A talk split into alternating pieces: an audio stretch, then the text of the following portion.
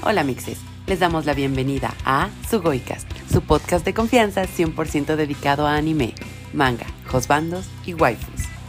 En este episodio hablamos de una de las películas más conocidas a nivel mundial, cuyo boom es bien merecido gracias a su hermosa historia, perfecta estructura, vibrante animación y música fascinante. Nos referimos a Your Name, película que salió en el 2016 y que fue dirigida por Makoto Shinkai.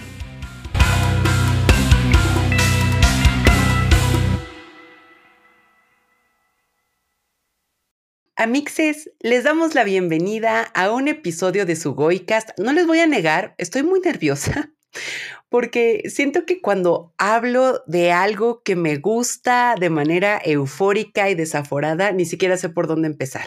Cuando estábamos planeando este episodio, yo decía, por supuesto, ahora que tengo 34 años, seguro ya tengo mis ideas más ordenadas, tengo una visión del mundo mucho menos caótica y, y no, de repente, media hora antes de, venir a grabar este episodio, yo era un cúmulo de desastre, así de, ¿cómo voy a empezar? ¿Qué vamos a decir? ¿Qué se puede decir? No quiero sonar exagerada y creo que no lo soy, pero ¿qué se puede decir de una de las mejores películas de anime que se han hecho? No lo sé, de una vez ya pueden aquí escuchar mi, mi emoción. Además, cabe mencionar que este episodio, o sea, hablar de esta película, nos lo pidieron a Mixes para que vean que, que cuando ustedes rezan, Dios los escucha y por Dios me refiero a este podcast. Alguien en los comentarios de YouTube dijo, a ver chicas, ¿por qué no hablan de Your Name? Y las dos dijimos, ¿es esto un reto? Por supuesto, lo tomamos y muchas lágrimas después aquí estamos. Pero antes de adentrarnos en un valle de lágrimas, Abby, Abby, ¿cómo estás? Mira, yo ya estoy sintiendo hasta los ojos hinchados nada más de pensar en que vamos a hablar de esta película. Ustedes ya lo hemos medio comentado que antes de darle eh, grabar a cada uno de los podcasts tenemos una mini plática de oye, ¿qué te pareció? Como impresiones, como para también ir midiendo hacia dónde va a ir dirigido el, el episodio. Y ay, amixes, nada más de estar recordando en esos breves minutos partes de la película, ya sentíamos aquí la lagrimita, el ojo de Remy, a todo lo que da. Entonces sí, me parece muy acertada la advertencia que ya hizo Elsa de que aquí va a haber, ya saben, la voz yéndosenos así de, ¿qué está pasando? Lágrimas quizás puede haber, sollozos también es probable.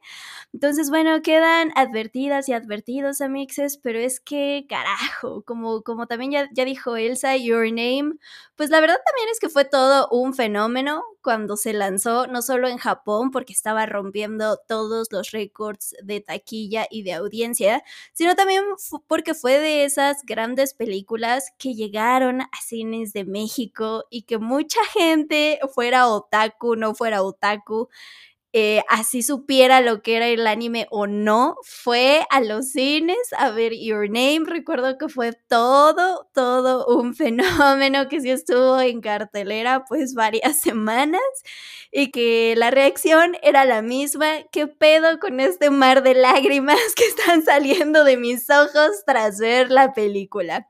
Y pues sí, años después, al volver a verla, sigo diciendo lo mismo, que es ese río de lágrimas que sale de mis ojos cada que la veo, porque sí, es, es realmente sorprendente lo que logra eh, Makoto Shinkai, pero bueno, antes de, clavarnos en la textura, si usted, amigo, amiga, amigue, no sabe de qué va Your Name, se ha negado a verla justo por esas reacciones de lágrimas, sollozos y amor, y eso que está en streaming, está en, en HBO Max, entonces puedes pasar a verla, pero si aún así se han resistido, ¿de qué va? Bueno, en esta película tenemos como protagonistas a dos adolescentes. Por un lado está Mitsuha, que ella vive en un poblado rural de Japón, y por el otro está Taki, que pues también es un adolescente, pero que él vive en Tokio. Eh, se nos pone sobre la mesa que hay una llegada inminente de un cometa a la Tierra que va a pasar y que va a ser un espectáculo maravilloso y ya saben que no se repite cada chingoscientos años.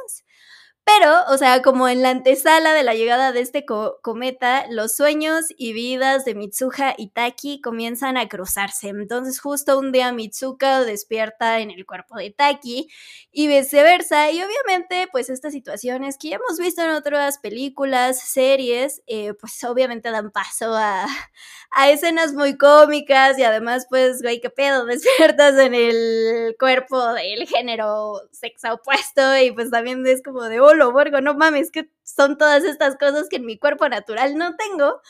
Pero la verdad es que todo, todo, todo, todo se va poniendo para crear el escenario para una historia de amor perfecta y muy lacrimógena. Porque sí, un día de repente este intercambio se detiene, pero justo es cuando los protagonistas ya están tan interesados en el uno al otro que pues sí, deciden pues encontrar respuestas de por qué ya no nos estamos intercambiando, no sé quién eres, quiero conocerte y pues sí, amixes, ya, ya pueden imaginarse hacia dónde va si es que no la han visto. Pero pues bueno, también como dijiste, Elsa, yo, yo tampoco sé por dónde comenzar, pero creo que, creo que en el orden establecido que, que tenemos, o sea, es, es perfecto, sobre todo para estos casos donde la emoción nos gana y estamos a, flor de, con las emociones a flor de piel. Pero, o sea, ¿tú, ¿tú cómo recuerdas que fue la primera vez que viste Your Name? O sea, ¿te llamó la atención solo por el boom que ya traía de Japón? ¿Ya habías visto algo de Makoto Shinkai? ¿Cómo fue tu primer acercamiento? Ay, la verdad es que en primera voy a empezar este episodio diciendo lo hermoso que es eh, la diferencia, por ejemplo, cuando ves una película por primera vez y la retomas. No solamente por este fenómeno de darte cuenta de otros detalles o ver algunas cosas en pantalla y decir, no mames, la respuesta estaba ahí todo el tiempo, sino de verdad siento que la película salió en el 2016, entonces hace aproximadamente unos seis años. Eh, yo tenía entonces 20, digamos 27, 28 años, por ya saben las cuestiones de que si salió un año después o bla, bla, bla, ¿no? Pero de verdad fue una experiencia muy diferente verla a mis veintitantos, que ya ahorita a los bien entrados 34, porque siento que tengo una noción distinta de amor, de las historias que me gustan, de cómo se desarrollan los personajes y pues quieran o no una visión más madura a la hora de, de ver una, una historia, ¿no? Pero creo que lo hermoso de Your Name es que, bueno, puedo decirlo, envejeció, entre comillas, digo, lleva seis años, ¿no? Eso no es envejecer, eso es apenas cumplir seis añitos muy bien cumplidos, pero es impresionante ver que la historia se mantiene fuerte y sigue como con el, de, de verdad es impresionante todo lo que me volvió a hacer sentir. ¿Por qué? Cuando la vi en el cine, también fui un mar de lágrimas no esperaba mucho. No, no es que yo fuera como de esas de, ay, sí, la película del boom, pero yo decía que puede tener una película que cause estas reacciones tan, tan intensas, ¿no?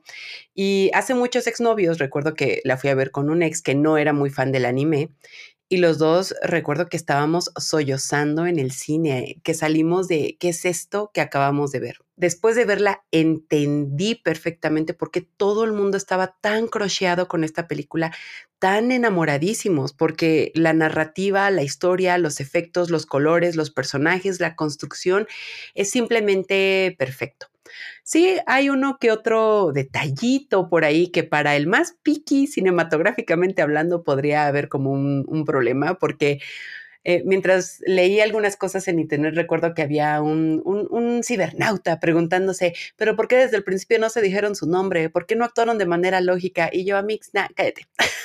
o sea, entiendo tus dudas, por supuesto, y cualquiera puede tener ese tipo de dudas en este tipo de historias, pero al final vamos, son detalles que, no, no, no, modifican la conversación y la conversación se trata de que es una historia romántica, pero es una historia que envuelve también magia, envuelve destino, incluso envuelve eh, las tradiciones, la importancia de creer. Es decir, al final, no sé si tú lo veas de la misma manera, pero Your Name eh, es una película que dura una hora cuarenta y llega un momento en que la película resulta muy caótica te están poniendo muchísimas temáticas de cierta manera, como no están explicando, o sea, porque al final no explican por qué este cambio de cuerpos, o sea, me refiero a que no lo explican con fórmulas matemáticas o con un científico diciéndonos esto pasó por esta cosa, ¿no? Que no lo necesitamos, pero vamos, es una película un poco caótica, nos va dejando muchas pistas, hay muchos escenarios, está lo del meteorito, lo del lago, lo de las tradiciones, la religión, lo urbano, la escuela, los cambios de cuerpo, como que podría confundirte, podrías decir como a ver qué está pasando, pero está tan bien construida, es tan elegante y sofisticada en su construcción que cuando llega el apogeo de esta relación, cuando llega el encuentro de estos dos personajes, absolutamente todo tiene sentido. Hay un momento en que hay tantos conceptos y tanto de X, Y, Z, pero ese momento, ese apogeo, que estoy segura que todos saben cuál es, que es donde ellos tienen este encuentro espacio-temporal hermosísimo, pero todo tiene orden. Todo todo tiene sentido, por supuesto, esto de las tradiciones, esto de creer, esto del destino, incluso que te dicen el concepto que están viviendo, que es este momento entre el día y la noche, donde puede que te encuentres algo que no sea humano, porque es algo fuera de lo terrenal, es espectacular. Entonces, la primera vez que vi Your Name, quedé sorprendida por eso, pero ahora que la retomé, ahora que tuve el valor, porque te digo que la había dejado ahí en un cajón de, para verla cuando quiero llorar de manera ingrata y sin control, pero me sorprendió muchísimo ver lo fuerte que sigue siendo, lo emotiva y que este mensaje, como la misma película, es atemporal. O sea, creo incluso que la voy a volver a ver en otros cuatro años, en ocho, en doce, y me va a seguir pegando fuerte. Que solamente así puedes medir una, una gran película. Por eso es llamada así la gran película de anime ahorita. ¿Tú cómo llegaste a ella? Me pasó justo este boom que, o sea, la veía como en todos lados, gente súper emocionada, sobre todo de que pues ya iba a llegar eh, a, México y que además iba a llegar a cines. Y pues, o sea, yo sí había escuchado de, de Makoto Shinkai, que recuerdo que también hay, o, o, al menos en ese momento había muchos artículos que lo llamaban como el nuevo Hayao Miyazaki, ¿no? El Hayao Miyazaki contemporáneo. Y yo, o sea, solo había visto eh, uno de sus trabajos, que es 5 centímetros por segundo, y en ese momento, pues, o sea, también fue en la mega ilegalidad porque no está en ninguna plataforma. Y sí, sí, o sea, sí me tenía intrigada, enganchada, pero además creo que más cuando hacen este tipo de, comparaciones de el nuevo tal, dices, ay, güey, pues a ver si es cierto, no lo sé, tengo muchas dudas. Y entonces igual, ¿no? corrí a verla al cine y pues sí, me impactó completamente por todo lo que dices, ¿no? O sea, por todos los niveles pues, que maneja dentro de la historia, no solo de, de la trama, o sea, que, que como bien dijimos, pues quizás al principio parece una, pues sí, comedia romántica que usa esta temática del espacio-tiempo, eh, pero sí, todo se va volviendo mucho más complicado por justo los simbolismos, las metáforas, todo, pero que al final cuaja, no, no, no como esta película de la que también ya hablamos, que es Mundos Paralelos, que siento que quería hacer algo, o sea, no idéntico, obviamente no, porque hasta la trama es muy distinta, pero que quería manejar como conceptos de ciencia ficción, con romance, utopías, etcétera, ¿no?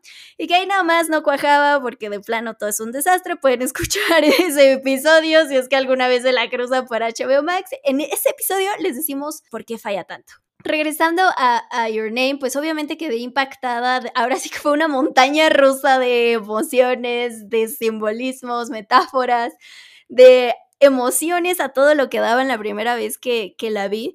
Pero también concuerdo contigo en que es de esas películas que le vas agarrando, creo, muchísimo más cariño mientras, o sea, la vuelves a ver. Yo también había pasado muchísimos años, creo que en aquella ocasión que salió en cines, eh, yo creo que le fui a ver dos veces, o si no, también cuando salió el, el Blu-ray, igual y me lo compré y, la vi.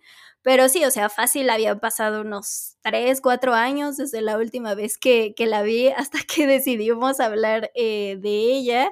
Le vas encontrando otras cosas, o sea, detallitos que salen desde el principio, pues obviamente ya te hacen todo el sentido del mundo. Y de hecho, es, eso también es muy fuerte, ¿no? La, la película empieza pues con este sentimiento medio de angustia de los personajes diciendo eh, que despierto y estoy llorando, pero no me acuerdo de lo que soñé.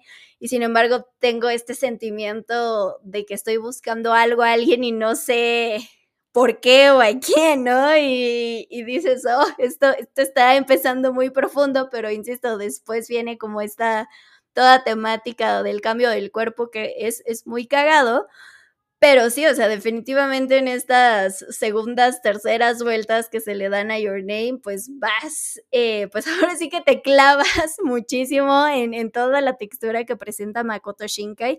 Y creo que también pues aprecias muchísimo más el, el trabajo, o sea, su trabajo de desarrollo, o sea, de cómo desarrollar la historia, ¿no? Porque pues ahora sí que también llegamos a este punto donde vemos que no es una historia precisamente lineal, por esta combinación o factores que alteran el tiempo y el espacio. Entonces, a mí siempre ese tipo de cosas, bueno, yo creo que en general escribir una historia que funcione, que tenga principio, desarrollo, clímax, desenlace, es complicado, pero creo que siempre que meten este, estos puntos no lineales, que el tiempo y el espacio son elementos fundamentales, que se cruzan, que se cambian, para mí sí siempre es un qué voladera de eso debe de ser escribir eso que haga sentido y transformarlo en una película que también haga sentido para el espectador, ¿no?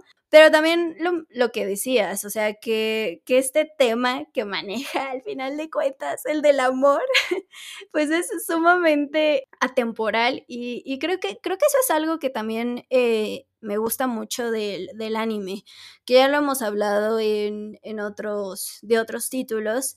Creo que cualquier producción de un país en específico te permite conocer más de esa cultura, ¿no? Y digo, en este caso, pues el anime nos acerca de distintas maneras a, su cultura, quizás algunas cosas muy estereotipadas, cosas también llevadas al extremo que en la realidad no pasan o no suceden exactamente de esa manera, pero creo que justo esta idea de, o sea, que tienen sobre todo en Asia, de cómo trasciendes, o sea, de, de tu alma, porque también hay un elemento... Eh, muy especial porque Mitsuha eh, y su hermana y su familia materna eh, son, se encargan de un templo y entonces tienen estas tradiciones de hacer una especie de saque pues tal cual con con saliva, ¿no? Y justo a alguna chica le parece sumamente asqueroso y tú quizás si no sabes sobre esa tradición, sobre esa cultura, también dices, ¡Ew! ¿Cómo que va a ser saque que alguien se va a beber? Pero en realidad es una, una ofrenda a una, a una deidad y sin embargo también eso se vuelve súper importante después porque sí es una forma en la que, pues sí, como que el alma, parte de Mitsuha, pues trasciende a través del tiempo y el espacio y puede llegar a Taki. Entonces, bueno, ese es como un aspecto, ¿no? Que, que, me fascina, que te puede acercar, que si te interesa, incluso puedes buscar si es cierto esta tradición, dónde se hace, dónde se realiza. Pero también esta famosa idea del hilo rojo del destino. O sea, sí muchas veces está choteadísima, seguro, en, en esas imágenes que usábamos en, en High Five. Recuerdo que había un chorro de, ay, sí, tú eres mi hilo rojo del destino. Uy, era la cursilería, hacía más no poder.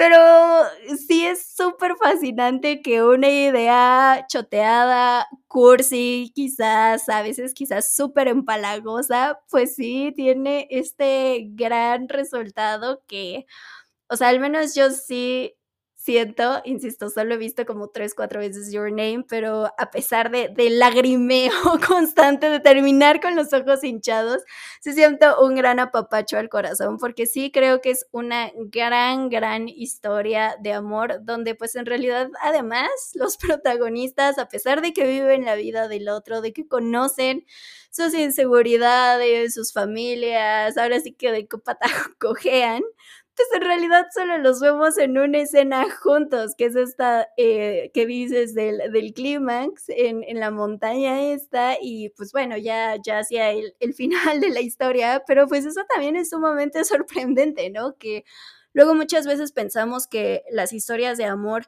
pues radican todo, todo el tiempo de este constante interacción, pero, o sea, como muy directa entre protagonistas. Y aquí sí hay esa interacción, pero mucho más indirecta y, ah, no sé, me sigue, me sigue volando la cabeza que podamos, o sea, que Makoto Shinkai haya podido llegar a este resultado tan hermoso del amor, tomando en cuenta, pues, todos, todos estos elementos.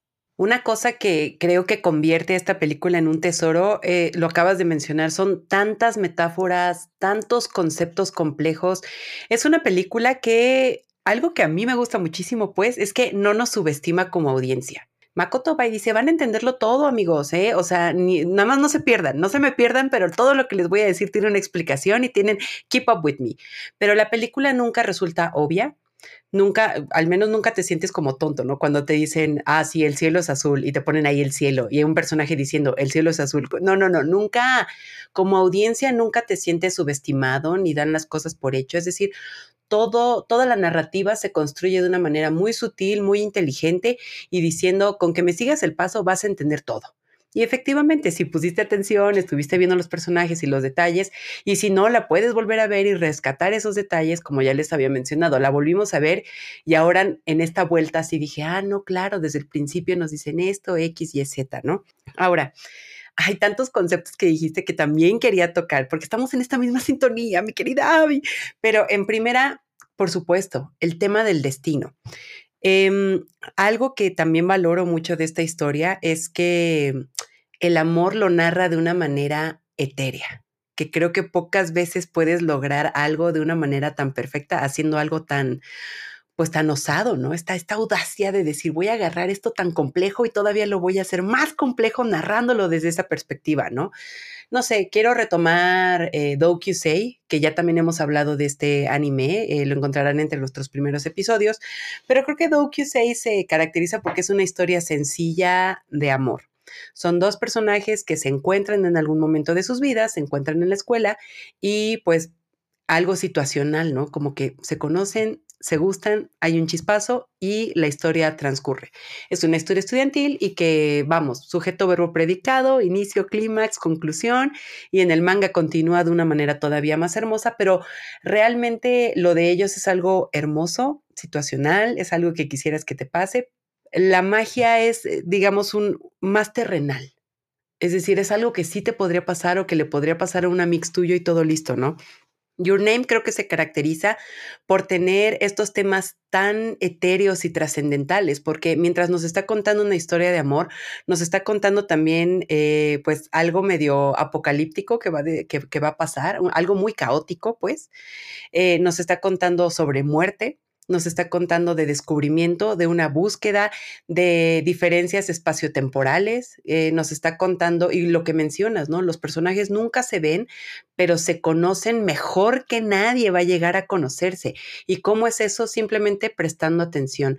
A ver, ella va a tal escuela, ¿cómo llego a esta escuela? ¿Qué puedo hacer? Tengo que buscar este mapa, esta es mi familia, es decir, tienes que irlo descifrando. Y a ver, amixes, díganme qué es una relación, sino descifrar al otro. Al final en una relación tienes que ir descubriendo qué le gusta, qué no, qué va a la escuela. Y yo creo que por, e, por eso a veces muchas peleas nacen del cómo que no te acuerdas.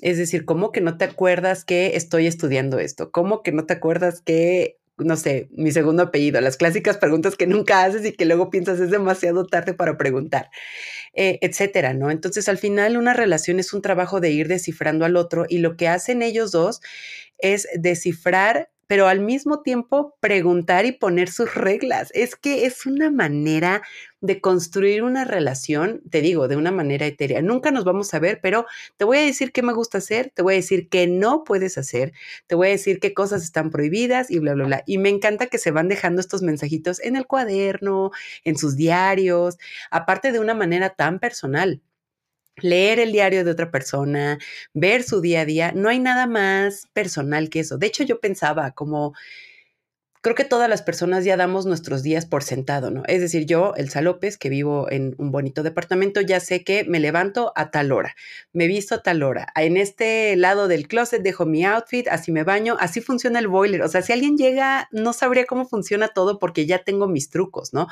Y ellos los van descifrando, se toman la molestia de conocer al otro y lo que decíamos en Sasaki Amillano, ¿no? Que era como un invitar al otro a tu mundo. Aquí pues es el mismo destino y repito el concepto, destino. Ellos debían conocerse, pero tan debían que no es como que compartieran el mismo metro o el... No, no, no, porque ni siquiera compartían la misma línea espaciotemporal. El destino era, estos dos tienen que conocerse tanto que en sueños van a intercambiar y se van a conocer, pero tiene que pasar. El destino de ellos tiene que cruzarse y va a trascender tiempo, va a trascender espacio y no solamente eso, va a trascender la muerte. ¿Qué clase de historia romántica perfecta también trasciende ese tema? Entonces, como lo mencionaba, tiene temas bastante, bastante pesados que va un poco vinculado a esto que dices del hilo rojo, ¿no? Esta conexión cósmica que tienes con otra persona y que hay un hilo. Y sabes qué es lo más chistoso? Que es una imagen que se ha usado en muchas culturas eh, eh, antiguas y recientes. No sé, me acuerdo, por ejemplo, digo, esto por decirlo de alguna manera, ¿no? Pero en Donnie Darko, cuando una especie como de gota de agua le sale del pecho y lo va dirigiendo a otra persona, siempre está esta conexión con alguien, un hilo, un vínculo, y a mí algo que también se me hace muy interesante y tal vez como un dato cultural que, no quería dejar de mencionar, es que esta imagen de los hilos los tenemos en muchas culturas también. A mí se me hace muy interesante que una conexión cósmica que hay entre todas las culturas es la presencia de dioses, la presencia de religiones, la presencia de, eh, no sé, de templos, de venerar, de explicar todo a través del mito. Es decir, es coincidencia tantos dioses griegos como dioses mayas, hay coincidencia con los de, no sé, Mesopotamia, con los de Occidente, Oriente es decir, tenemos esa conexión, ¿no? Y lo de los hilos, me acordé muchísimo que en la mitología griega, pues están las moiras. Y las moiras, en, la mitología griega se explica que todos los seres humanos eh, vamos como con este hilo de vida. Ellas van hilando nuestras vidas, entonces van como juntando estos hilos, van juntando nuestras vidas y si, no lo recuerdan en sus libros, tal vez lo recuerden en una película muy famosa llamada Hércules, en la que las moiras están a punto de, pues Hércules va a llegar al fin de su vida, entre comillas, estiran el hilo y están a punto de cortarlo, pero no pueden porque se hace un dios, ¿no? Pero las moiras también están presentes en la cultura nórdica, en la cultura báltica y aquí también es muy bonito ver que la cultura japonesa, esto de los hilos también se usa para vincularte con alguien, vincularte con el mundo. Y hay una figura hermosa donde están la abuela y las hijas, estas dos generaciones que tienen muy arraigado todo lo de las tradiciones, el hecho de, ¿qué están haciendo? Haciendo un hilo, haciendo una pulsera, ¿no? Como un cinturón, una especie de cinturón. Están haciendo, hacen muchas cosas porque obviamente implica esto en la tradición. ¿Y qué están haciendo? Como las moiras, tres mujeres haciendo un hilo, haciendo un hilo. Y mientras lo están haciendo, están conversando que estos hilos se mueven dependiendo de dónde vayas, que vayas formando, entonces es una explicación que obviamente para la niña más chiquita es como de un, ¿de qué me estás hablando? Pero tú como audiencia dices, este listón, porque luego es un listón exactamente para el pelo, va a ser algo muy importante, va a ser un vínculo entre dos personas, dos personas que van hilando sus destinos. Y dije, güey, esto es demasiado complejo, pero al mismo tiempo tan, un recurso tan bien utilizado que lo, que resulta es algo, un, un, concepto cinematográfico muy, eh, muy bien elaborado. De, verdad resulta impresionante que una idea muy compleja en esa construcción la hayan puesto de una manera tan poética y bien eh, construida que al final vemos esta especie de metáfora de tres diosas hilanderas del destino, que además pues están muy arraigadas en sus tradiciones. Y a partir de eso, quería resaltar el hecho, el hermoso hecho, es que esto a mí se me hace una idea muy hermosa que no lo vi cuando era joven, pero yo creo que es una idea que a mí me ha gustado mucho conforme he ido creciendo, que es como esto de la naturaleza y lo urbano. Porque vemos a Taki, ¿no? Que es un chico de ciudad, un chico de Tokio, va a los cafecitos, va a que le toma la fotito a, a las comiditas. Y lo hermoso de Mitsuha es que, y no sé también si yo estoy como clavándome en esta textura, pero es la mujer. Este lado femenino, este lado que siempre hemos tomado como la conexión cósmica con lo sensible, con lo emotivo, con lo que te mueve, con este motor, ella está, vive en lo rural, en el campo, que es también una conexión con la tierra. Y donde ella vive es donde está ocurriendo como todo el, todo el, desarrollo de este, de este problema, ¿no? Que es, es un lugar que también tiene arraigadas sus tradiciones religiosas, es un lugar donde hay creencias, es un lugar donde la gente cree en estos dioses, en las tradiciones, es un lugar donde va a caer un meteorito. No solo eso, es un lugar donde ya había caído uno y se hizo un lago. Y no solamente eso, sino que ya tiene este linaje donde hay algo cósmico ocurriendo, donde se busca un vínculo. Vínculo que no había sido exitoso hasta que llegó Mitsuhai Taki a la ecuación, ¿no? Entonces es increíble pensar que son estas creencias, es esta conexión con la naturaleza, es esta conexión con lo femenino, lo que hace que esta conexión pueda tener eh, lugar en la vida. Digo, esto ya también tal vez es una conclusión, pero vemos al papá de Mitsuha, que es como este político que piensa de una manera como muy objetiva, muy dos más dos es cuatro y de ahí no me sacas. Y tengo como esta teoría en la que él y la mamá de Mitsuha realmente no lograron esta conexión cósmica. Aquí, síganme muchachos, porque está un poco rara esta idea, pero siento que es porque él no cree en eso. Siempre está como muy alejado de estas ideas cósmicas de cuarzo de su hija, etcétera, pero no tuvo esa conexión con su madre porque él no tuvo, no, no, no, no creyó, no fue creyente de esta tradición, de este linaje, de esta creencia, de esto tan etéreo. Y creo que al final tanto Mitsuha como Taki sí lo lograron porque Taki sí creyó en ella, creyó en ese amor, creyó en lo etéreo, fue, la buscó e incluso cuando se le olvidó su nombre, escarbó en lo más profundo hasta recordarlo. Y creo que a mí me deja como conclusión que para que este amor haya sido posible, no solo este amor, para que el amor sea posible, hay que creer. No puedes más, siento. Sí, sí, sí, sí. Aquí te reitero el, ay, cuántas veces Elsa ha dicho el, qué horror el amor, abajo el amor, y mira siempre el anime haciéndote llegar a las conclusiones más hermosas sobre el amor, pero carajo, para, para eso es el anime, para eso y mucho más, para abrir nuestros horizontes y panoramas. Podría parecer que, es una película súper clavada, súper compleja de, de, seguir, este, pues, por todos estos elementos y metáforas y jugar con el espacio y tiempo, pero, pero insisto, yo sigo muy sorprendida de que se usen pues todos estos recursos, ¿no? O sea, como estas mismas metáforas, la sabiduría de, de la abuela para hacernos entender fácil en una hora cuarenta pues todo este contexto de, de, información, de información además mística, cósmica que, que está pasando en, entre los personajes. Y sabes qué, o sea, regresando a la abuela, la verdad me, me, encanta, o sea, creo que igual y no la había valorado tanto las primeras veces que, que vi la película, hasta ahorita que, que, la volví a ver. O sea, de ella más bien entendemos un montón de cosas de, de lo que está pasando, de toda su, su sabiduría y de que ahora sí que como mucha, más bien como muchas buenas abuelas, sabe lo que está pasando, pero no, no es como que haga un escándalo, ¿no? Porque ella igual se da cuenta de que pues Taki está en el cuerpo de Mitsuha, o sea, lo infiere, ¿no? Como de, tú no eres ella. o, o, esta, o cuando empieza a explicar pues este concepto de, del ocaso, ¿no? O sea, recuerdo que ella eh, tal cual dice un, un, concepto, ahorita no recuerdo la palabra, pero que hace referencia al ocaso y que es cuando los mundos se cruzan y cuando puedes conectarte con alguien más y todo esto.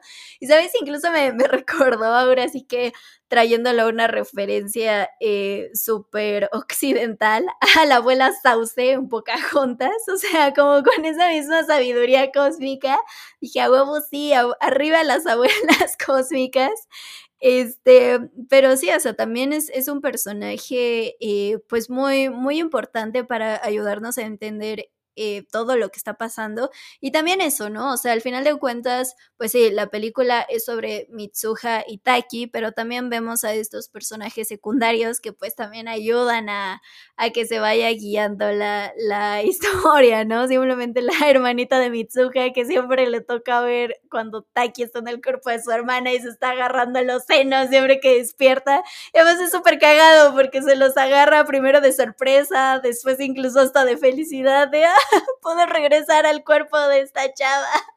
O incluso sus amistades, o sea, sus amistades, la, eh, un amiguito de Taki, sobre todo, ahorita no recuerdo su nombre, que incluso, o sea, él, cuando Taki se, se obsesiona, digamos, con encontrar este pueblo, con encontrar a Mitsuha, con saber dónde está, entonces que lo acompaña, hace toda esta excursión, aún sin saber exactamente a, a, dónde van, ¿no? Entonces, de una u otra manera, sea, esta no solo es una película eh, sobre esta relación romántica, siento que también nos ayuda a ver cómo, como los hilos de relaciones que también tienen estos dos protagonistas con estos demás personajes que son sus amigos y familias y pues también como las decisiones de cada uno de ellos pues también influyen en la vida de, de los demás, ¿no? Porque pues incluso en este plan que idea Taki para salvar al pues sí, al pueblo de la caída del meteorito, pues digo, está en el cuerpo de Mitsuha, pero pues también empieza a a meterse pues con, con sus amigos, ¿no? Con Tessie y con su amiga de, a ver, tú haces esto. E incluso, ¿no? O sea, Tessie que entendemos que su papá es, pues sí, jefe de, de, de una compañía que maneja explosivos y todo, pues, o sea, hay un momento donde lo vemos que acata como siempre las órdenes de su papá, pero ya en este punto es como de, ¿sabes qué? Me vale madre, yo te voy a ayudar, no sé por qué quieres hacer esto, pero te voy a ayudar, se va a hacer, vamos a ser libres. Igual su amiga, ¿no? Que también se ve que también sigue las reglas al pie de la letra, pues igual en este momento ya la vemos pues también súper nerviosa, obviamente, ¿cómo no? pero pues también, ya también dejándose llevar eh, por la idea de Taki slash Mitsuha, porque estaban en el mismo cuerpo, en fin. O sea, sí, sí creo que también es, es muy enriquecedor y, y regreso al, a pesar de que vemos varias metáforas, varios personajes, pues también todo, todo se va entendiendo a la perfección. Y sabes, otro, otro elemento que también me encanta y, y, a, y a él sí había regresado en algunas ocasiones, sin ver la película es la La música que tiene Your Name es puta, espectacular, de besito de, de chef. Y quizás lo más curioso, si es que, si es que no lo sabían, es que pues la hace una banda de rock japonesa que se llama Radwimps y, o sea, sí es sumamente espectacular. O sea, creo que escuchas cualquiera de los temas y ya sabes que es de Your Name, si es que ya, ya la viste. Hay varias canciones que yo también las pongo de fondo y es como de, oh, no mames, Taki Mitsuha, ¿por qué? eh, pero, o sea, sí, sí ayuda, creo muchísimo. Eh, pues a llevar este, este dinamismo de la historia. Digo, que tampoco es como que lo necesitara porque la historia sí es muy, muy dinámica, pero sí tiene estos momentos, no sé, como más pop soft cuando estamos viendo este, esta especie de, sí, como, no sé, escenas rápidas del día a día de Mitsuha y del día al día de Taki, ¿no?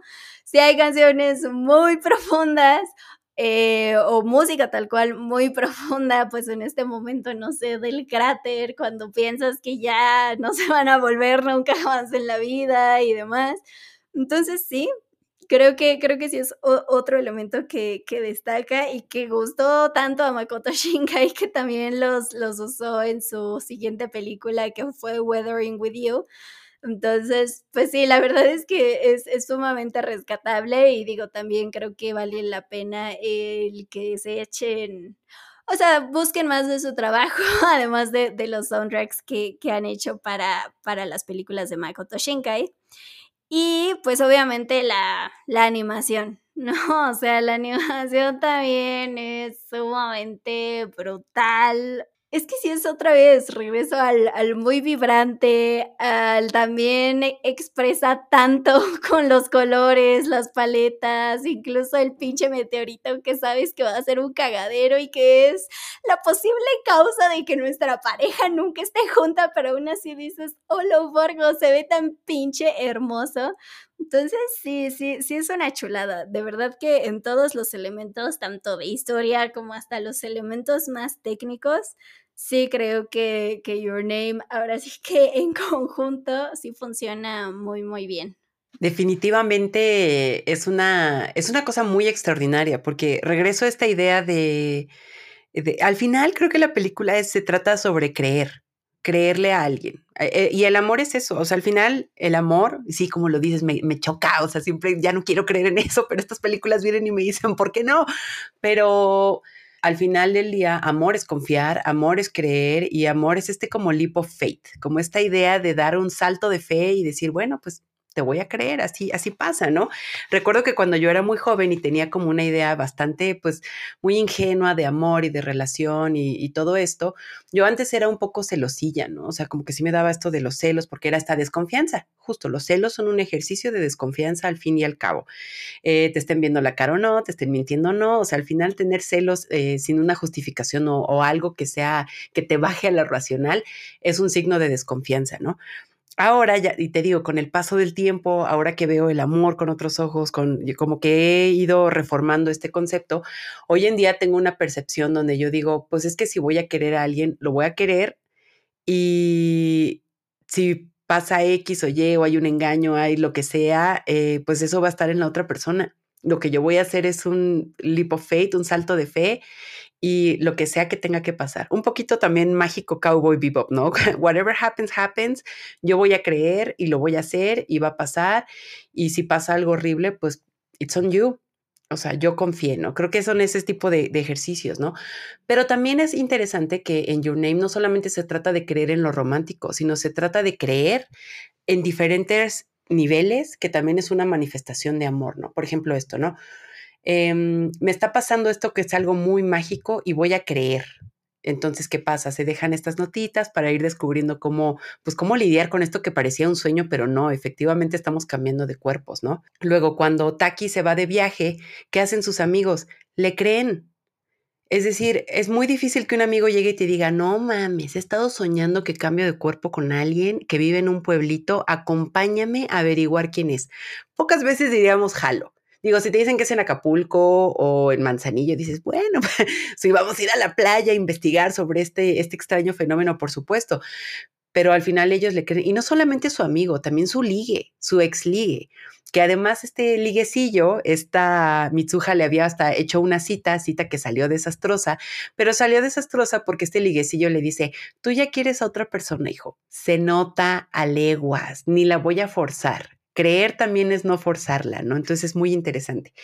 Y ahorita mencionaste algo muy interesante que es cuando Mitsuha está en la misión de rescatar a todo el mundo de, pues, pues un desastre. ¿Qué hace su amigo? Yo te creo. Tan te creo que vamos a explotar todo para que todos evacúen y podamos rescatar a la gente. Es decir, son diferentes niveles de creer, creer romántico, un creer de amistad, un creer de salvación y la abuela también, ¿no? La abuela todo el tiempo les está contando estas historias que para el ojo, pues casi que para el nuestro, ¿no? Un ojo contemporáneo, un ojo citadino. Yo para una muchacha de, de ciudad que soy, sí diría, ah, ya abuela, sí, órale, ya vámonos a cocinar o algo, ¿no? Pero estas cosas tan etéreas y tan mágicas funcionan porque la gente cree y ciegamente. Y creer ciegamente al final es el concepto de fe. Tener fe es creer en algo que no se ve, pero simplemente hacerlo o seguir esas reglas aunque no lo veas. Entonces, ese tipo de cosas. Por eso digo que todo lo que maneja esta película es algo muy etéreo, pero al final funciona y te dan ganas de creer en ello, te dan ganas de, estar en, en, estos conceptos, ¿no? Y también el hecho de confiar en, en, lo que está ocurriendo. Lo que dices de la abuela cuando llega y le dice a, a Mitsuha que realmente está aquí, como de quién eres. Es decir, tan te conozco, tan somos familia, que aunque tengas el mismo físico, yo sé que no eres tú y algo está ocurriendo. Entonces es algo muy, muy hermoso y, todo funciona en esta película y como dices, la animación, la música también, como dices, no, tal vez no la necesitaba, pero ahí estaba y funciona, todavía lo eleva, lo eleva, o sea, ya esto era perfección y ¿qué hizo este man? Lo elevó, lo llevó a otro nivel que te dices, ¿qué nivel, cabrón? Entonces, en ese aspecto, por ejemplo, cuando están hablando en el cráter este, que se están intercambiando los nombres, le presta el plumón y no sé qué. Estamos escuchando el apogeo de la canción y ¿qué ocurre? Cortan la canción. Estamos viendo el apogeo, nuestras lágrimas están cayendo y de repente ese momento que según yo se llama Tasagare Doki, no sé japonés, pero espero haberlo pronunciado bien, pero cuando está pasando ese momento, se corta la música. Se corta la música y, y es un cortón para todos. Es decir, hasta narrativamente es muy, es increíble pensar que estábamos viendo algo tan bueno, pero nos lo cortaron a todos. Yo sentí que me arrancaron el corazón en cuanto se cayó la música y se cae la pluma. Para mí fue como de un, esto no se hace, esto no se hace, pásame al manager porque esto no va, no, no va a acabar bien. Entonces ahí es donde vemos que recursos como la música y la animación se, se utilizan de una manera magistral. Y en cuanto a la animación, ¿sabes a mí que me gustó muchísimo? Que plantearon todo lo del cometa de una manera apocalíptica y hermosa. No sé por qué siempre tenemos esta idea de que el fin del mundo, el apocalipsis, va a ser algo hermoso. O sea, sí va a ser algo terrorífico y va, o sea, incluye un fin del mundo, ¿no? No sé, recuerdo, por decir un ejemplo, por uno de tantos, melancolía, ¿no? Si recuerdan esta película, la del planeta melancolía que se va a estrellar con el planeta Tierra y vemos esta escena donde hay una enorme bola de luz que es el planeta que se va a estrellar. Es un momento terrorífico, sí, pero no podemos negar que también es muy hermoso. Es un momento poético, es un momento que de verdad te vuela la mente porque es algo increíble. Y es un momento también donde están al final estas mujeres con, con el, el bebé ahí, con estas tres escobas encima de ellas, viendo este fin del mundo en primer, primer asiento es una cosa extraordinaria. Y aquí vemos como un cometa se va deshaciendo. El problema es que el cometa se iba deshaciendo, entonces todos los meteoritos y piedras van a caer en ese lugar. Y se me hace muy interesante que plantemos nuevamente algo tan caótico que pertenece a la naturaleza, un hecho con el, por el cual no podemos hacer absolutamente nada porque nadie se esperaba eso. Todo el mundo viéndolo con binoculares, en la tele, el mejor fenómeno, el más vistoso. Miren estas ondas de luz, pero un pueblo va a morir un pueblo va a morir con esto.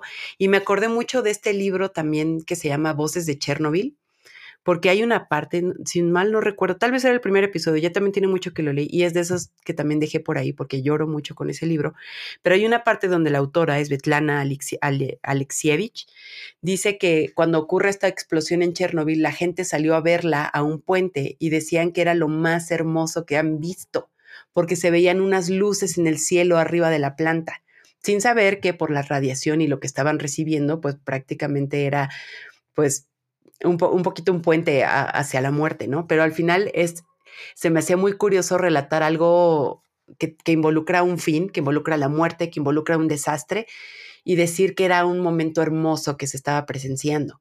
Y lo que hace aquí Makoto Shinkai es que está, nos está narrando este, es que Apocalipsis involucraría a todo el mundo, ¿no? Pero vamos, este momento de destrucción y que como audiencia e incluso los que están ahí lo están viendo y dicen, es que, ¿qué es esto tan hermoso?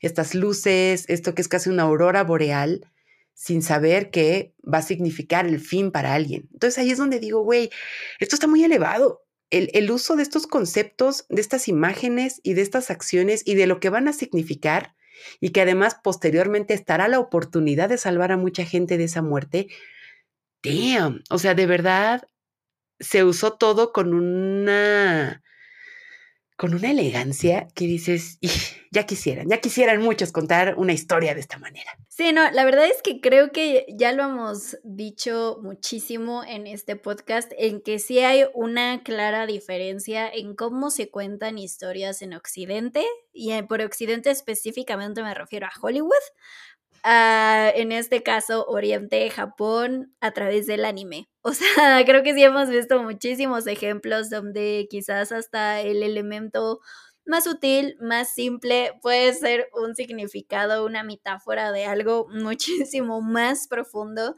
Y, y me encantó también, como lo dijiste, o sea, eh, lo que me encanta de, del anime, digo, obviamente tiene sus géneros, sus audiencias y todo, pero lo que me encanta es que a ti como público no te lo dan, ahora sí que ya todo procesado, hecho, realizado, porque es como de, no, esto está muy complejo, no lo va a entender, a ver, aquí está con peras y manzanas, es como de, no, mijita, piénsale, pon a tu cerebro a trabajar, cómo es que esto se conecta con lo del final, cómo es que la primera frase toma relevancia después de X escena, etcétera, etcétera, etcétera. Entonces sí, sí, siempre me parece una, una chulada, eh, pues también ver este tipo de ejemplos. Y regreso, sobre todo creo que en Your Name también me encantó muchísimo, pues el hecho de que haya sido un boom en todo el mundo, pues, pero pues repito, yo también me quedé muy sorprendida, creo que es de esos... Eh, pequeños grandes momentos otaku donde dices, ah, hoy el anime ganó, donde yo veía amistades, familiares, conocidos, que así ni idea del anime, pero que decían, no mames, fui a ver Your Name es la película más hermosa que he visto en la vida. Y yo decía, sí, sí, se está ganando el lado otaku, está ganando el día de hoy. Y pues sí, o sea, ya, ya mencionamos que pues todos estos elementos que usa Makoto Shinkai, pues no, no es para menos. Y además, o sea, aquí también me, me, voy a regresar al que pues estamos hablando de una gran historia de amor. O sea, después de todo este clímax, después de ver el Simitsuha va a sobrevivir para que al fin en el futuro presente de Taki puedan estar juntos, pues también ya llegamos a este pues a este final, a, este cierre, pues donde precisamente vemos que sí sobrevive, pero aún así sus vidas están pues ahora sí que juntas, pero separadas, ¿no? Y, eso también siempre me ha parecido muy, muy chistoso de pensar, pues tú no sabes si la persona que va en el metro de atrás, eh, pues es el amor de tu vida. Ahora sí que el final de tu, de tu hilo rojo. Y aquí medio lo vemos, ¿no? O sea, porque incluso Taki no recuerda por qué estuvo tan obsesionado con la historia de este pueblo, con el meteorito, y, se hace recurrente otra vez la frase que vemos al inicio de la película, de tengo la sensación de que estoy buscando algo a alguien, pero no sé por qué. Y es, ahora sí que si ya, si ya había sido ese clímax perfecto, todo se vuelve todavía más perfecto con ese final, donde pues vemos que se cruzan, pero que no se voltean a ver en un par de ocasiones hasta que están en, el metro, ¿no? Justo en, en trenes distintos. es como de lo que dices, aquí es otro acto, otro salto de fe, otro voy a creer, no sé por qué, no me puedo explicar, no tengo un argumento razonable para decir, claro, me voy a bajar en esta estación solo porque sentí algo al ver a esa persona, pero lo voy a hacer, voy a creer y, esta escena, ¿no? En estas escaleras, que de hecho también después de la película se hicieron súper famosas en, en, Tokio y que ya es como parada obligatoria para los turistas, al menos fans de, del anime. Es como su callejón del beso, por así decirlo, que están en estas escaleras y, y también, ¿no? O sea, porque se ven y regresamos al, pues es que sí, o sea, si lo bajas a la vida real y te bajaste porque viste a una persona, ¿qué tan probable es que le hables, ¿no? Que digas así como de hola, este, pues me llamaste la atención, ¿no? Quizás jamás lo harías, pero aquí otra vez nos llega la emoción de que dan ese salto de fe y es como de un, este, hola, creo que te conozco, ¿no? Sí, yo también lo siento y es como de, ¡ah, qué hermoso es todo esto! Y digo, obviamente a la referencia de, de Your Name, de Kimi no Nawa, que, que hacen igual eh, hacia el final de, de, la película, pero hasta eso, o sea, si la película ya era perfecta, porque luego creo que hemos hablado de eso, ¿no? Que se construyen grandes historias de amor, pero ya luego llega un final, algo último, la última escena donde todo se, se arruina. Recuerdo que nos pasó con la de Vampire in the Garden, que era como de qué gran historia de amor, pero ese final fue como de... me deshiciste todo lo que habíamos construido. Y aquí creo, creo que todo lo contrario, es como de, ah, alimentaste todo por lo que había llorado en esta película. Sé que todas esas lágrimas y que los ojos hinchados valieron la pena, valieron cada gota derramada por este, por este final. Entonces, pues ahí está, Mixes, también una, una gran historia de amor de principio a fin, si me lo preguntan.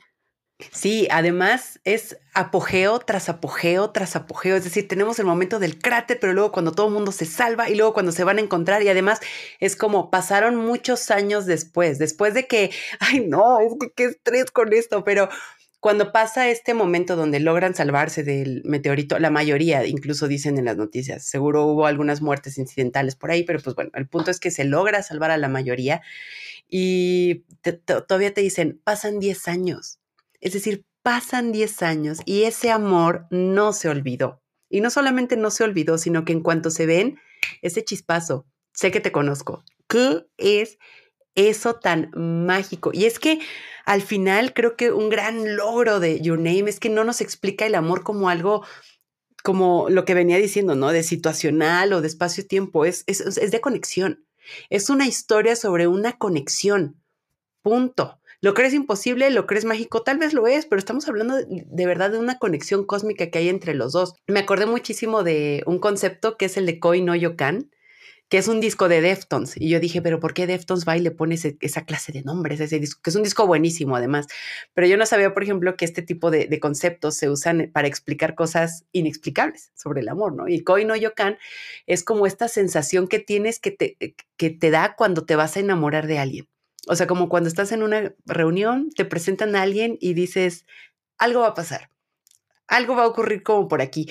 Y es la existencia de ese tipo de conceptos se me hace algo hermoso porque es como hay cosas en el amor que no vamos a saber explicar, como esto, ¿no? Esta sensación que me da de que muy probablemente algo va a pasar aquí, no sé bien exactamente qué, pero tal vez voy a caer. Entonces, siento que esta película es eso, es este concepto de amor llevado a lo etéreo, llevado a la conexión cósmica, llevado al te vi del otro lado en el metro y me bajé y tuve ese salto de fe. Y no solamente eso, cuando volteamos te voy a preguntar tu nombre, haciendo, terminando ya ahí el ciclo, porque esta película también es de ciclos, ¿no? Y pues, ¿cómo, cómo decirlo de una manera sujeto, verbo, predicado? Pero al final del día, si lo pensamos bien, en toda la película es un gran desarrollo y el final es el inicio del amor que siempre quisimos ver. Nunca hubo una relación, nunca hubo este noviazgo, nunca hubo las manitas ahí juntas. No, no, no, no, no. Todo lo que vimos es todo esto que tuvo que pasar, tan mágico, tan cósmico, tan etéreo, para que al final, después de un minuto 45 de todo lo que vivimos, el final es el inicio de ellos. ¿De qué me están hablando? O sea, es una cosa magiquísima. ¿Cómo no quieren que uno llore con eso? ¿Cómo no quieren que uno vaya y diga, ¿sabes qué? Voy a creer. Voy a creer en el amor y voy a creer en estos conceptos tan importantes. Por supuesto que Your Name merece los aplausos y merece todas las grandes ovaciones que ha tenido por eso. Y lo vuelvo a repetir, ha envejecido bien. Lleva seis añitos apenas, pues, pero que, se sostenga. Hemos visto películas de ciencia ficción que se han caído eh, no solo de ciencia ficción, hemos visto romances, hemos visto series cómicas románticas que han envejecido mal, amixes, mal, mal, mal, mal. Pero esta película yo creo que se distingue por ser justo tan mágica, tan etérea, tan algo de destino, tan algo hermoso, tan una experiencia visual, que de verdad yo creo que el tiempo le va a hacer muchísimo bien a esta película, especialmente porque creo que a veces queremos explicaciones tan científicas, racionales, tan terrenales sobre este tipo de emociones, que creo que de vez en cuando no está mal que te lo expliquen a veces todo un poquito con, con lo mágico, con lo etéreo, por decir, mágico sonaría un poco como a fantasía, pero me refiero a esto tan etéreo porque al final pues somos personas, ¿no? Las personas le ponemos nombres a las cosas, construimos el mundo a través del lenguaje, pero creo que a veces está bien decir, no lo entiendo, pero lo siento que es una idea muy cursi y me choca, me choca ser así de cursi, pero pues miren, es la magia de Your Name. No, sí, la verdad es que, mire, ya, ya lo hemos dicho muchísimo. Esta película es una chulada, una belleza. Aquí sí está completamente justificado todos los aplausos que ha, que ha recibido y que seguirá teniendo, porque sí, como bien dijiste, pues yo también creo que va a seguir envejeciendo súper bien.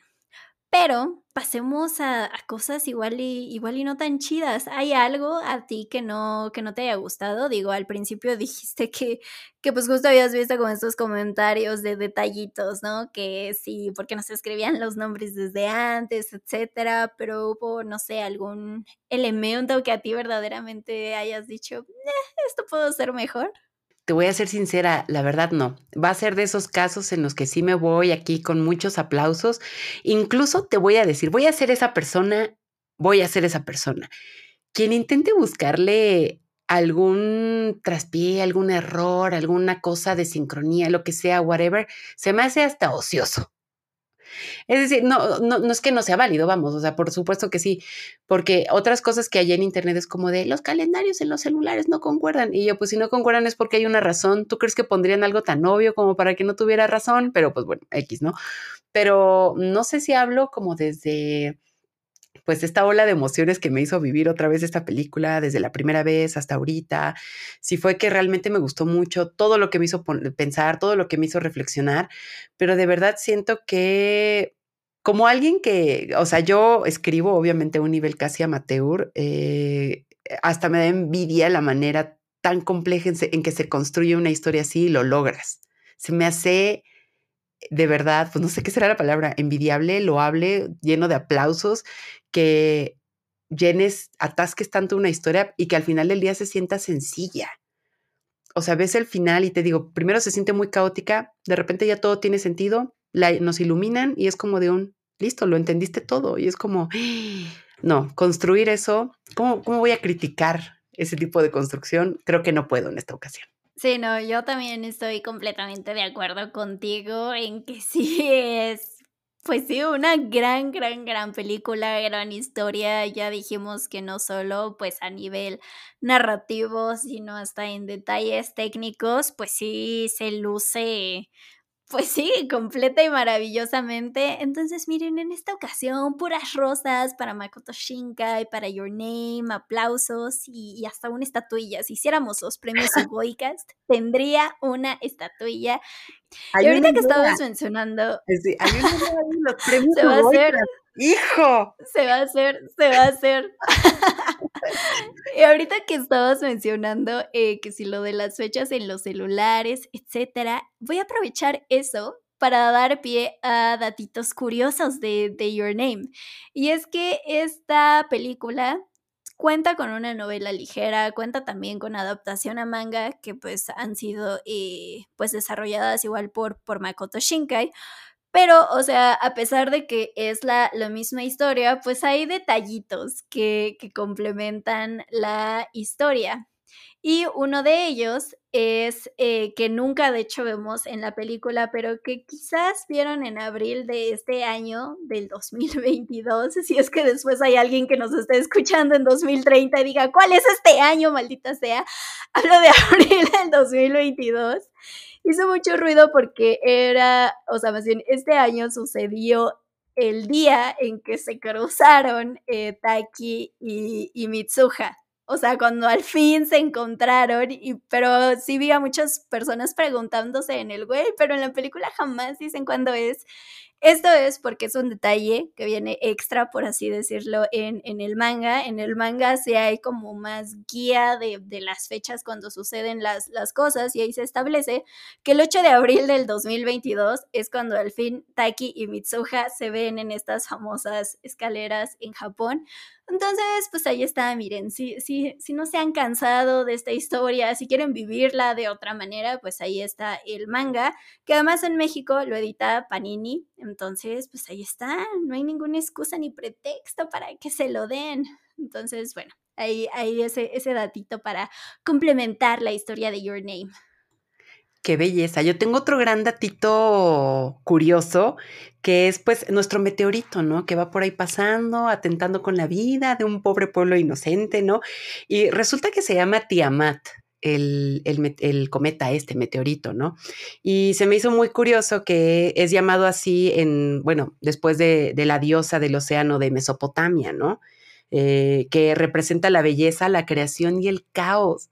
Entonces, igual regresamos con esta conexión casi cósmica, con estas eh, cosas tan tradicionales, que obvio no es coincidencia, ¿no? Después de todo lo que significa, está nombrado después de, una diosa de, Mesopotamia y especialmente una historia que, volvemos a remarcar, pues tiene esto como de las tradiciones, de la religión como tan, tan importante, ¿no? Además, no lo sé, Amix. Si yo lo pongo nada más sobre la mesa, creo que eso ya daría debate como para otras tres horas, pero también nos da un poquito, pues, ¿cómo decirlo? Como estas grandes diferencias en cosmovisiones religiosas entre Occidente y Oriente, ¿no? Aquí siento que lo que nos narra Your Name en todo esto de tradición y religión y estas conexiones cósmicas, la conexión también terrenal entre la saliva, el alcohol y la ofrenda hacia un dios y todo esto, pues, no sé, bien mirado, les digo, todavía no está muy bien reflexionado y siento que sí es como casi para leerte, pues deja tú un libro, yo creo que armarte una tesis, pero mientras mucho de la religión occidental está basado en la culpa,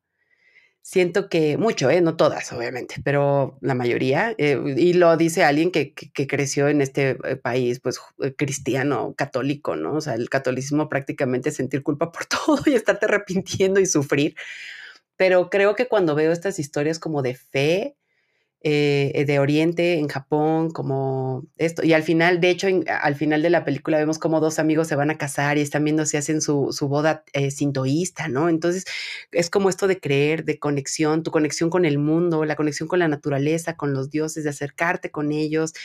Ay, lo mismo, es una idea bien compleja y así les digo, no es coincidencia que este meteorito esté llamado después de la diosa que representa belleza, creación, caos, porque también eso, la creación involucra caos. No, nada es orden ni perfecto y si es perfecto es por esta también concepción cósmica, ¿no? Oye, y además otra cosa, porque ya casi vamos a llegar a conclusiones finales esas cosas y tal vez otro detalle curioso, pero pues esta película versus Demon Slayer. Híjole, siento que sí es un debate que tenemos que tocar, mi Abby. Perdóname por traer aquí el desmadre, pero pues mucha gente Claro, Demon Slayer nos encantó. Hubo un momento en, que taquillerísticamente hablando superó Your Name, era la noticia del momento. ¡Wow! El más grande monstruo del anime fue superado por Tanjiro, etc. Pero no sé, ya después de ver Your Name, yo digo, híjole, no sé, la supera en historia, la supera. Yo siento que son cosas totalmente distintas, quiero dejar eso bien en claro. Y también creo que Demon Slayer tiene el gran, la gran ventaja por así decirlo, de que ya nos construyó una historia en una temporada pasada. O sea, se construyó una temporada y llegamos a ese apogeo en una película. Pero como dijiste en algún momento de este, de este episodio, pues Your Name tuvo una hora cuarenta. Híjole, Amixis, yo no sé si se pueda competir con eso. Y les digo, lo dice alguien que ama Demon Slayer. ¿eh? Tampoco vengan a funarme, no lo voy a permitir. Pero, ¿qué, ¿qué nos parece esta idea, Abby? Sí, yo también concuerdo muchísimo contigo. O sea, sí entiendo, obviamente, que son historias sumamente diferentes, de géneros, pues también, pues no opuestos, pero distintos, distintos completamente. Pero sí, o sea, creo que, que la ventaja de Demon Slayer es que ya teníamos esa construcción pues no solo del mundo, ¿no? Sino hasta de los mismos personajes, de, de Tanjiro, o sea, que, que, es el protagonista de la historia. Y sí, claro, si bien hubo personas que a lo mejor se acercaron a Demon Slayer gracias a, a la película, pero pues creo que o sea, no, no podemos no ver, o sea, no podemos taparnos los ojos y no ver toda esa construcción que ya habían hecho como en un poco más de, de 20 episodios y, pues regresamos al Makoto Shinkai maneja pues distintos niveles narrativos de metáforas, de simbolismos que quizás son muy complejos, pero que los pone tan sencillos en una hora cuarenta que sí, yo, yo no le puedo yo no le puedo quitar ese gran, gran mérito.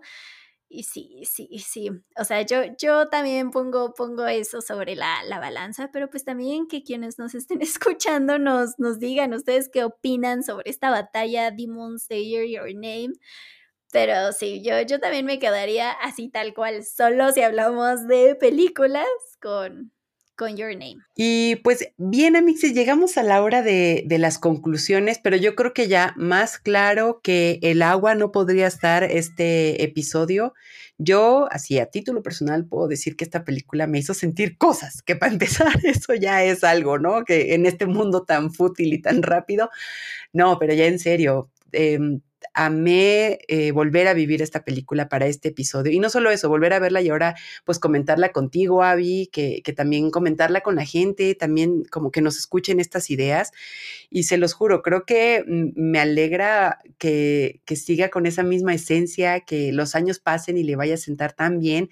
Mi pronóstico, como les mencionaba, creo que va a envejecer todavía mejor y va a ser de esas películas atemporales que va a ser toda una referencia para cuando querramos ver no solo historias de amor, sino realmente construcciones cinematográficas eh, increíbles y, ay, no sé, perfecto, se me hace una palabra luego muy peligrosa, pero la verdad es que sí se me hace esta película una perfección en su narrativa, en su desarrollo, en los personajes, porque incluso pasan cinco minutos y ya te enamoraste de ambos.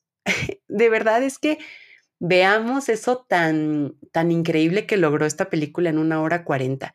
Te enamoras de los personajes, de lo visual, de la música, la historia está perfecta y aunque luego parezca caótica, todo tiene sentido. Ay, no, pues como el amor, amixes, pues ya hay que decirlo. Pero bueno, esa es mi, mi conclusión. Realmente no podría aventar más rosas porque no puedo. Sí, no, yo también me quedo con que pues es una película que maneja estos temas atemporales, como bien lo, lo, dijiste, que superan ahora sí que el tiempo y el espacio, y que sí es un deleite verla otra vez, llorar también, claro que sí, porque además creo, o sea, me encanta eso, o sea, me encantan esas historias que tienen tal poder, tal pasión para contarte algo que, que te mueven toda clase de fibras sensibles cuando uno piensa que tiene un oscuro y negro corazón, ¿no? Y, de hecho, creo que también es de esas películas que quisiera ver otra vez por primera vez. O sea, esa gran sorpresa de la primera vez, creo que esta sí es espectacular. Entonces, pues ya lo escucharon, amixes. Ya sea que, no la han visto porque justo, no sé, se, se negaban a caer ante ante el gran amor, pasión, el aspecto mágico cósmico de Your Name, véanla. Y si también tiene un rato que no la han visto, pues también ya escucharon, o sea, le pueden encontrar muchos otros detalles, nuevos significados, eh, más importancia a las metáforas, a las enseñanzas de la abuela. Yo lo voy a volver a, a subrayar en esta ocasión. Entonces, pues dénsela. Van a llorar. Y voy a... La advertencia. no sean ingenua como yo. Pero 15 veces van a llorar. Y pues bueno, mixes, muchas gracias por vernos en otro episodio de su Goicast. Esperemos que vean esta película acompañada de su caja de pañuelos desechables favorita, porque sí, van a berrear, se les van a hinchar los ojos. No vean a alguien ese día después de ver la película. Elsa algún día se los podrá contar por experiencia, pero eso ahora sí que es otra historia. Muchas gracias por habernos escuchado. Recuerden que pueden contarnos qué les pareció, responder sobre este debate de Demon Slayer versus Your Name en la taquilla, ya sea dejándonoslos en nuestros comentarios de YouTube o en nuestras redes sociales, que estamos en Twitter, Instagram, TikTok y demás. Recuerden que pueden escuchar el podcast en YouTube, en Spotify, en Google y Apple Podcast y en cualquier lugar donde Anchor nos permita estar. También no olviden estar pendientes de Time Out, ya que de vez en cuando publicamos recomendaciones, reseñas y listados muy qué bonitos, qué preciosos sobre animes que deben ver. Y por ahora los miércoles de cine están en pausa, pero les recomendamos ampliamente que se den estos programas, que regresen a ellos, porque ahí hemos dado recomendaciones de las cuales no hemos hablado en su Goicast. Entonces, para que no digan, ay, hoy no sé qué ver, qué aburrimiento, no, no, no, no, no, ahí hay grandes opciones. Muchas gracias y nos escuchamos a la próxima.